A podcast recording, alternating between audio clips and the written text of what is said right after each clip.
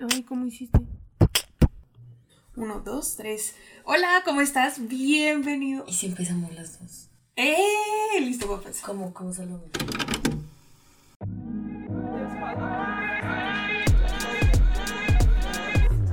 Las mejores conversaciones son las que tenemos en la sala de la casa o en el cuarto de una amiga. Marica, ya. Por eso te traemos estas largas O cortas. pláticas en forma de podcast. The Pink Tapes es el reflejo de una generación que ha decidido poner sobre la mesa conversaciones que no estábamos acostumbrados a escuchar. Somos Aleja y Cami y queremos compartirte nuestras motivaciones, Miedos frustraciones, y sueños. junto con invitados que nos hablarán desde su propia experiencia. Únete a la conversación por medio de nuestras redes sociales, arroba ThePinkTapes-bajo en Instagram. Hola, amor. ¿Cómo estás? Bienvenido a un nuevo episodio de The Pink Tapes. Llevamos ya otro ratico sin aparecer, pero con toda la energía, siempre dispuestas porque este es nuestro bebé. Es que hoy, hoy, estamos como con episodio en vivo, más o menos. Más o menos. Episodio en vivo privadito. Ah, Sí, hoy, hoy, hoy hicimos un privadito. Y se ríe en silencio. es que bueno, hay muchos updates. Primero chismecito. Yo Es que creo que muchas vale, vale que la pena. Vale la pena sí. chismecito, vale la pena chismecito. ¿Desde dónde echamos chisme? Mm, Ya, a ver. Que de hecho tiene un poco que ver con lo que vamos Ajá. a tratar en este episodio. Em, estoy yo, casual de la vida, tipo temporada Géminis. Estoy segura que era porque era el cumpleaños de una amiga Géminis. Y entra una chica a la fiesta en donde yo estaba. Y me aborda y me empieza a hablar de algo llamado escuelas de vida. En fin, quedo tan encarretada con el tema que me meto a un cursito. Yo digo, voy a ir el primer fin de semana, porque ¿qué, qué tanto puedo aprender si nosotras ya leemos del tema, hablamos de esto, eh, nos pre- o sea, somos capaces de prender el micrófono y ser súper vulnerables? Y dije, bueno, voy el primer fin de semana. Pues me encarreté, me enamoré del proceso, conocí un montón de gente cool y realmente es algo que a las personas a las que se lo he comentado siempre digo que es algo que ha sido muy valioso para mi vida, para enfrentar como temas difíciles que estaba manejando en ese momento y so- es algo que da herramientas emocionales muy chéveres para seguir enfrentándote a cosas porque a pesar de pasar por esto y graduarse y la vaina y hacer todos los cursos que quieras, todos los días te vas a seguir enfrentando a cosas difíciles y la, porque la vida no es plana y no va a ser perfecta siempre. Entonces, chévere esa parte. Entonces, retomando, conocí un montón de gente chévere. em, me enamoré en el cursito.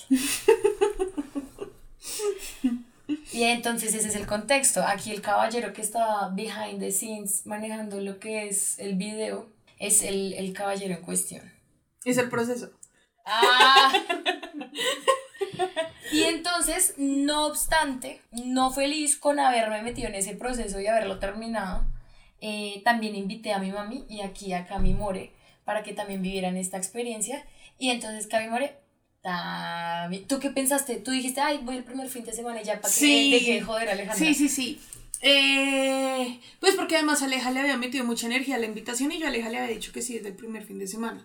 Y Aleja, no, hay descuento, no sé qué. Ese, ese día justo me cogió pelado, o sea, yo no tenía un centavo. Y yo, sí, Aleja, yo voy, no sé qué, al final no pude, no sé qué. Segundo fin de semana igual. Y hasta el tercero, eh, Aleja me llamó. Yo me acuerdo que, sí, sí, sí, tú, eh, me llamaste. Yo, le sí, Aleja, de una, hagámosle. Nada, pedí permiso en la OFI, eh, salí medio día antes, entré y mm, pues yo iba con cero expectativas, yo no sabía qué iba a pasar ahí, cómo iba a ser la dinámica, nada.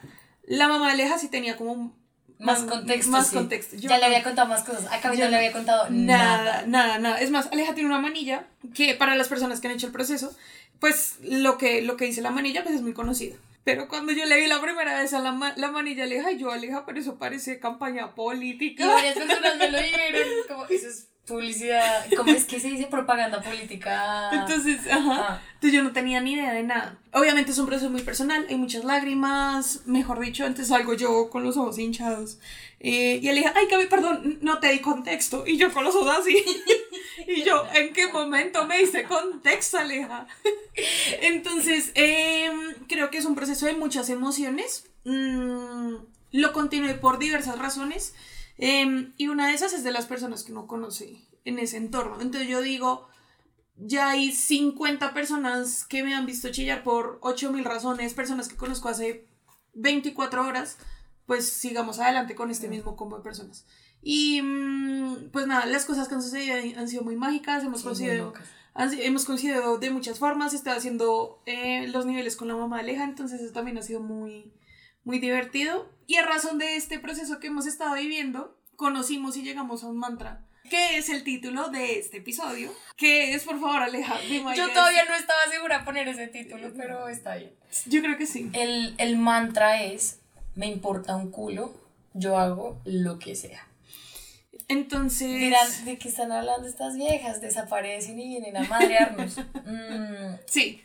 Pues resulta que queremos poner algo sobre la mesa y es el tema de las expectativas y de que a veces, o bueno, por lo menos yo desde todo lo que he aprendido de niña y cómo me he comportado en, la vida en general, eh, he tendido a ser muy complaciente hacia los demás. Entonces preguntarme primero antes qué espera el entorno de mí, antes que yo tomar decisiones porque espero yo misma de mí. Y yo sé que no nos pasa, o sea, no me pasa solamente a mí, te pasa a ti, pero no nos pasa solo a nosotras dos. Eh, y cuando, y, es algo que ni siquiera nos damos cuenta. Y cuando nos damos cuenta es como, bueno, ¿y qué pasa si un día me levanto y hago lo que se me da la gana y me importa con sus debidos límites? Porque tampoco es echar toda la mierda irresponsablemente. Ajá, exacto. Pero, pero qué rico y qué liberador es despojarse de las expectativas. Así es. De otros. Entonces yo quiero empezar este episodio preguntándote. Em, y primero, cuando hablábamos con Aleja de cómo queríamos grabar el episodio, queremos hacerlo como una conversación más. Mm. Acá esperamos es más como que te sientas identificado con todo lo que vamos a hablar. Em, y un poco lograr ese alto en el camino que muchas veces es necesario de lo que estoy haciendo, porque lo estoy haciendo y para quién lo estoy haciendo. Y queremos que sea precisamente como esa conversación de amichis que tendrías como nace de Pink Tapes con tu amiga en el cuarto.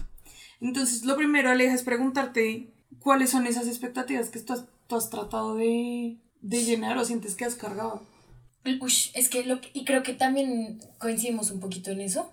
Ay, qué pena. Estamos grabando esto y arriba están mis papás y todo está en completo silencio y quizás me escuchen. Pero me importa. Esa Lea. Eh, mi mamá es la típica hija perfecta. Ella fue la nieta mayor, es la nieta mayor, la hija mayor, la que quizás en algún momento de su vida tuvo que encargarse de cosas que no le correspondían, pero por ese nivel de responsabilidad que cargas de muy pequeña, eh, ha sido básicamente un ejemplo a seguir para todo el mundo. Por supuesto, también para mí. Entonces, quizás con las expectativas que nadie me dice, son cosas que, cosas que tú te inventas o que yo me inventé mentalmente de que yo tenía que ser así también, de que eso era lo que se esperaba de mí, de que yo haciendo feliz, eh, por ejemplo, a ella, siendo excelente en el colegio, siendo no sé qué, que siendo la persona, ah, porque es un legado familiar, que no sé qué, tal.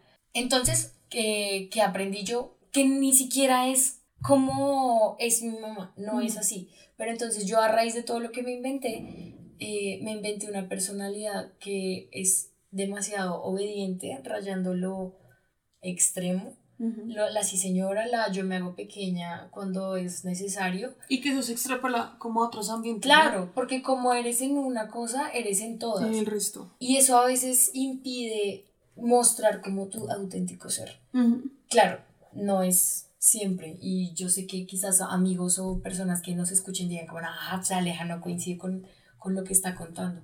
Mm, pues ah, hoy día no me siento tan así, la verdad, porque también he tenido la oportunidad de trabajarlo. De hecho, siento que estoy en un momento que estoy brillando resto. Ay, mm. la menos humilde. Mm, eh, pero es cuando tú te das cuenta de esas cosas de esas expectativas y eliges conscientemente decir, yo no tengo que cargar con esto, yo porque tengo que ser igual o mejor que ella. Yo voy concentrada en mi camino y punto. Y creo que sucede con la familia bastante, entonces, ay, es que su prima como es ya comedida, va. Como es que ella ya terminó no sé qué, es que ella ya estudió una maestría, es que no sé qué.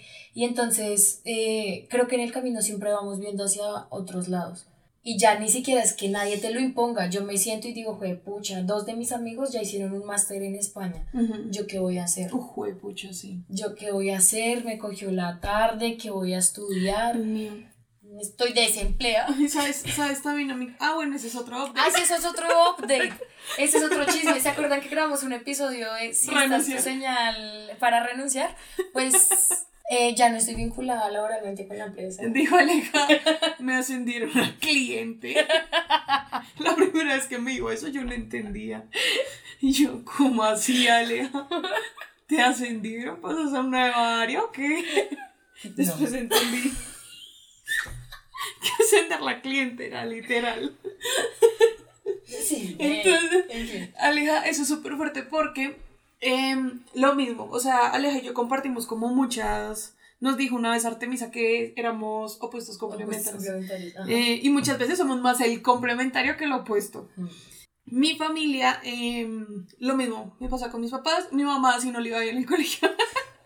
Pero mi papá es una persona ñoñísima y mi mamá también es muy organizada con todo lo que hace. Entonces, lo mismo que la hija de Aldemar, no sé qué, esta pilera de hombre, que las hijas, no sé qué. Entonces lo mismo, uno solito se empieza a crear un montón de expectativas, pero también pasa mucho que, em, y es, eso es más reciente, creo que esto nunca se lo he dicho a mis papás, y lo van a escuchar también acá, porque creo que nunca he sido capaz de decírselos frente a frente. Mm, no vengo de una familia numerosa, pero sí amplia, o sea, nos sentamos y somos por lo menos 15 en, almorzando tío, papá a los 19 años, eh, otro tío a los 23, mi papá a los 25, como que crear familia siempre ha sido como una de las prioridades en la casa. Entonces siento que desde, inclusive una prima fue mamá a los 23, ahorita llegaron mellizos, otra prima está ya embarazada. 23 es muy chiquito. Es muy chiquito, o sea, 23. ¿Soy yo? Sí. Yo no. ¿Qué? ¿Qué? A ver, exacto, Aleja. Entonces siento que ya hay, claro, soy adulta joven, todavía no tengo 30, tengo 25 pero ya empiezan las preguntas de ¿y los nietos para cuándo? Hay preguntas. Sí, pues es que mi, a esta edad mi, mamá ya era mamá. Re fuerte, Entonces, estoy, yo apenas estoy como empezando a... Figure out. Literalmente he tenido conversaciones como, no, ¿y yo en qué momento me voy a conseguir un novio? No, ¿y en qué momento voy a conocer a alguien? Como para ya ponerme a pensar si voy a ser mamá. Mi hermana ha sido mucho más radical con eso, como que ya, ya ha sido como muy vocal que no quiere ser mamá. Yo todavía no sé. papis. y me incomoda cuando me preguntan. Que de hecho ya em, tienes cuatro hijos perrunos y, y Ajá, exacto. O sea, y, y, a duras penas puedo con esas responsabilidades. Pero yo, como, como que desde ya, yo me estoy creando una conversación de tengo que ser mamá como para chequear algo en mi vida, que es lo que quiero. Y además, yo sé que crear una familia es algo sumamente hermoso pero a veces siento que me preguntan cosas a la ligera como si de eso no dependiera literal vidas y traumas de una nueva persona. Y que, Dios mío, creo que esto va a ser súper problemático decirlo, pero que tener un hijo es traer a alguien al mundo en contra de su voluntad para complacer algo tuyo. Sea tu... tú deseas ser mamá, sea me sentí solo. muchas veces a mi abuela se le han salido como uno tiene que tener hijos para que lo cuiden cuando viejo. Sí, y no, pues yo lo he escuchado bastante y pues no porque... Entonces... También he escuchado otra que es los hijos son prestados. Exacto. Y nadie sabe, como dijo Bad Bunny, lo que va a pasar. Literalmente. Entonces, creo que ahorita entonces uno, desde la familia también viene muchas... Se empiezan a crear... Expectativas. se empiezan a crear muchas expectativas, a mí no me ha pasado, pero pues también hay padres que reflejan todo lo que no pudieron hacer en sus hijos. Y siento que ha sido como un poco también problemático romper con todas esas expectativas, más a los padres que conmigo. A mí me pasa lo mismo, siento que ahorita no es que lleve, la, no lleve, no es que lleve las, las rentas de mi vida, pero siento que sí me he tomado muchas cosas más tranquis. Y creo que también depende cómo, influye mucho como esa brecha generacional. En el trabajo me pasa. El mundo es como muy corporativo todavía y yo soy como, pues vayámonos en conversa a la reunión. Y hay mucha gente que no está todavía acostumbrada a ese ritmo. Pero siento que me da mejor como siendo auténtica. auténtica. Me da muchísimo mejor a yo llegar en tacón a, a un sitio en Transmilenio. Entonces, pues esa es la conclusión. Esas son las expectativas que cargo actualmente como laborales, porque es el 80% de mi vida, y mm, las familiares. Sí. Entonces ahí la pregunta es, ¿cómo uno suelta esa vaina? ¿Qué más? Lo hablábamos con Aleja antes del podcast. Eh, No va a pasar, o sea, siempre van a haber unas expectativas que cargar. Claro, y ahorita son cosas de trabajo y de la pareja, y no sé qué. Y cuando tengas tu pareja y tu familia, Entonces, como esposa, ¿cómo van vas a hacer? ser ¿Qué es lo que tiene? más expectativas porque nunca dejamos eso. Y lo que mencionaba también antes, por más que tú trabajes en ti mismo, Siempre. siempre hay cosas que están pasando porque esto es una, básicamente una montaña rusa de emociones y de situaciones. Sí, pues porque a mí, hablando del trabajo, me pasaba eso, que nada, yo estaba feliz de la vida, tin, tan, las cosas se estaban ajustando en muchas áreas emocionales, eh, pin, me quedo sin trabajo. Y se me desbarata y un montón de cosas y es como, marica, otra vez tengo que empezar a pensar. Y empiezan a surgir lo que tú dices, nuevas conversaciones, nuevas ideas de quién soy yo si no tengo esto, quién, que- porque también eh, volvemos y hablamos del peso de las expectativas de se está esperando que yo como me gradué, como soy la hermana mayor, la nieta no sé qué, que yo haga, que yo sea exitosa, que no sé quién, éxito según quién. Y eso siempre terminamos preguntándolo en los podcasts, porque aún no sé, ah, No, yo tampoco. aún no tengo ni idea de qué es éxito para mí. O sea, hay algunas ¿Y te cosas que acuerdas sí, que mi papá lo decía en, en el podcast? Que para él el, éxito no existía. Sí, pero es que él es bien Sí, mi papá es densito. denso, sí. Como que tiene la cara tan sonriente y luego la mente Y luego toda- dice, todo es falso. No le la creas a él. realidad no existe. Ah. En fin, ¿cómo soltarlos? Yo creo que dijiste algo clave ahí y es eh, siendo auténtico. Creo que esa es la mejor arma para uno, enfrentar sí. esas cosas. Tener la posibilidad de escucharte, Uf, de sí. detenerte a pensar, pues, tú qué quieres. A mí, por ejemplo, y ya lo hemos hablado también, me sirve bastante escribir, eh, sea como sea, a- o hablar aquí, porque esto también es medio Es terapéutico es para terapéutico. nosotras. Prim- yo- primero yo creo que es escucharse para saber qué onda y tener la valentía de decir, listo, esto es quién soy yo y no voy a permitir que nadie pase por encima de mí, ni me aplaste, ni me imponga sus expectativas de quién debería ser yo, porque yo ya tengo claro. ¿Qué es lo quién que soy. quiero ser? Y yo le dije, además mirándolo en retrospectiva, es como súper poderoso porque es un trabajo muy largo. O sea, que nosotros llegáramos a esa conclusión ahorita y el tema de la autenticidad, pucha, fueron muchos meses de trabajo. Update también, yo estoy también con psicóloga aparte de la, de la secta. Y ella, uy, ella muchas veces me preguntaba, mis papás siempre han sido como muy enfáticos en... O sea, nosotros les queremos dar la mejor vida posible y ustedes solo encárguense de ser ustedes. Pero lo mismo, uno se carga solito. Y, y son frases que hemos escuchado toda la vida. Toda la sé vida. tú, eh, Sí. sé auténtica. Ajá. Pero hasta que no entiendes de verdad qué significa eso y lo pones en, En práctica, práctica. Ajá. es difícil entenderlo. Entonces yo hablaba de eso con la psicóloga y la psicóloga, bueno, uno de mis grandes issues es que escogí el- la misma carrera de mi papá Ujú. y me he esforzado mucho en que no nos relacionen. Obviamente ya todo el mundo sabe que soy la hija de mi papá, pero me he esforzado mucho en tratar de ser como muy explícita en que el camino me lo he labrado yo. Como si fuera algo malo que te ayudara, eso me es que no decía. tiene nada que Eso ver. me decía la psicóloga y me decía, ¿qué tiene de malo que te ayude? ¿Él te va a hacer los reportes? Y yo, no. Entonces, ¿cuál es el problema? Y uno de mis pasos de bebé fue que cuando en una época iba a renunciar, fue decirle, pa, mandas mi hoja de vida a tal persona. Y, y me hizo el fa y todo. Y yo dije, o sea, porque claro, ser nepo baby es como... Guacala. Como horrible, sí. Ajá. Pero Pero lo, y yo re- retomaba lo que me había dicho la psicóloga, como pues no tiene absolutamente nada de malo que tu papá te ayude si ya tienes esa ventaja y muchas personas quisieran esa ventaja, ¿por qué no la aprovechas? Vuelve y juega, él no te va a hacer el reporte. Entonces, creo que es em, como eh, mucho ese trabajo de, y no, volvemos, hoy estamos citando todos los episodios, sí. ser nosotras sin remordimientos. Oh, Eh, guiñito a Valerio Morales. A Valerie Mora, a, a Vale. Pero pues es un trabajo muy denso, o sea, hay muchas veces que... ¿Y, y qué se trata de? Es que ya que lo dices, lo recuerdo, se trata de, pues un día salir al mundo y, por ejemplo, yo me he visto así porque se me da la gana. Me importa si a ti no te gustan mis medias de colores, mi pantalón de X, no sé, o sea, lo que sea. Y, y, y vuelve y juega, yo siento que eso es algo muy generacional, muy Mm. de nosotros, muy de los Gen Z. Bueno, yo estoy como en la brechita. Mm. Pero mm, venimos, es que venimos de una historia de... Estu estudias, te gradúas, trabajas, te duras 50 años en en... Una empresa. Y te gradúas. Y si dura seis meses es porque lo hiciste terrible y está muy mal visto en tu hoja de vida. Uy, yo que he escuchado, un- eh, es que vi un TikTok de alguien que decía como, bueno, si no te gusta un trabajo y al año renuncias está bien, pero cuando empiezan a renunciar cada ocho meses, eso ya dice mucho de la hoja de vida y me acordé ahí mismo de Juan. de-. Yo decía, pero sí, te ha ido muy mal en los trabajos y has- eh, eh, son sitios donde te tratan mal, estás estancado, que tiene de malo renunciar cada dos días. Una jefa una vez me decía, yo duré en un trabajo un día y me volví a donde estaba, fue una mala decisión, pero, o sea, Es que, y sobre todo, bueno, en este momento, porque también lo he pensado mucho últimamente en el área laboral, se supone que todo tiene que ser perfecto y todo tiene que tener un paso a seguir. Y entonces pasé de acá y no me voy a otra, sino hasta que me paguen más. Y todo es un camino perfectamente labrado, cuando no es así, la vida es súper incierta. Ujú.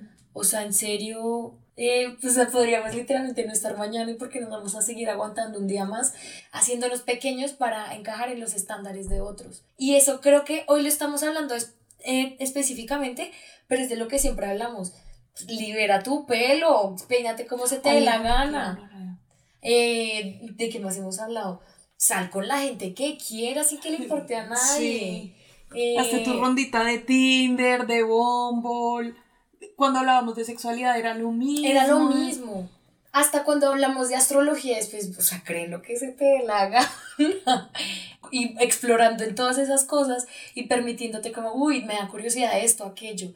Es que te vas conociendo. Exacto. Y creo que esa es la clave, cómo volver a uno. Hoy lo escuchaba en un podcast y esa es la clave. Obviamente, pues probablemente terminemos de grabar y lo primero que se nos venga a la cabeza es a este, a este episodio le debería ir bien, porque le estamos metiendo tiempo, ¿saben? Como que esto nunca va a parar. Pero creo que hay un gran paso, y me lo decía esta semana nuestro coach, y es como ser conscientes de eso. O sea, ser conscientes que estamos en este proceso, que hay unas expectativas que estamos cargando y que muchas veces seguimos esforzándonos en cumplir, pero somos conscientes que algo está pasando y que ya hay alguna clave para llegar ahí. Sí. Creo que... Y darse cuenta de las cosas podría escucharse o parecer muy simple. Pero, Pero, ha pues, sido un es- proceso largo y seguimos en ese proceso, Mm, pero creo que eso es lo importante, como ser conscientes de lo que nos está pasando y escucharnos. Porque una de las cosas que me di cuenta en la secta y con la psicóloga era que me estaba dejando muy de lado, muy de lado, muy en la esquinita. Y eso se notaba en cosas pequeñas como no hacerme el desayuno, no lavarme los dientes, no empijamarme para ir a dormir. Todavía no lo hago. Eh, pero como que cada vez mi, mi voz va saliendo de a poquitos. Y lo que tú dices, siento que cuando más es uno, uno, Cuanto más tú eres tú, cuando más Camila es Camila, más brilla. más brilla, más la gente me nota. Me ha pasado mucho recientemente, Cami te veo diferente, Cami te veo más feliz. Y es porque hay un punto donde cansa. Y, y, no, y los que están viendo el video nos han visto a todo el tiempo hacer así en los hombros.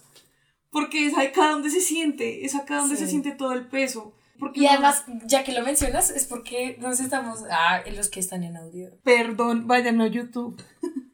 No, pues estamos enderezándonos porque la postura también habla tanto de cómo nos Ujú. sentimos y habla de eso mismo, de cómo estás brillando, cómo te estás expresando ante el mundo. Y cuando estamos encorvados y no sé qué, y con la voz bajita, Ujú. nos Y nos estamos es- escondiendo. Nos y escondemos y nos pequeñitos. escondemos y ahorita estamos es como gritando.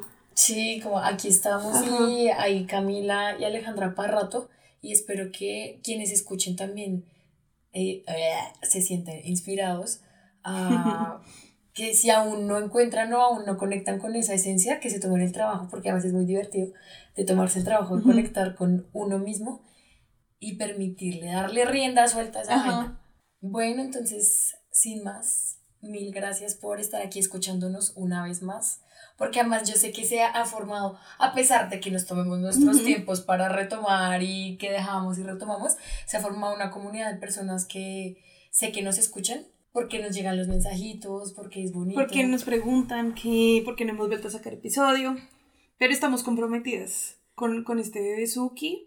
Y creo que The Pink Tips también ha sido un reflejo De cómo hemos crecido. de cómo hemos crecido. ya vamos a completar dos años con el podcast. Sí. Y, y es un reflejo de lo que hemos pensado. O sea, yo creo que cada episodio es literalmente un reflejo de un momento de nuestras vidas. Total. Y cómo la estamos pasando en esa época, cuando hacíamos los episodios grabados desde la distancia, ajá. cuando hicimos nuestro primer episodio cada una con el celular en la mano.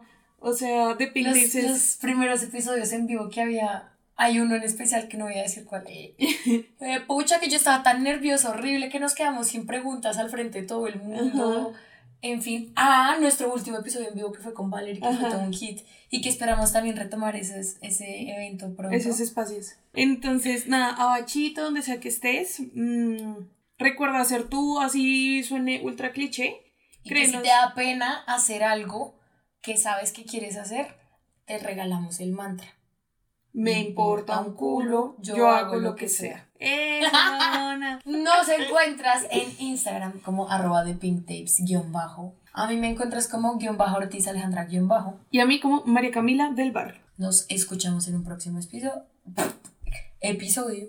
Y chao, chao. Abachito, adiós.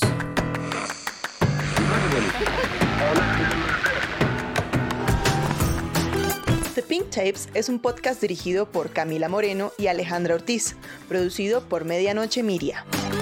Nos encuentras en Instagram como arroba medianoche miria.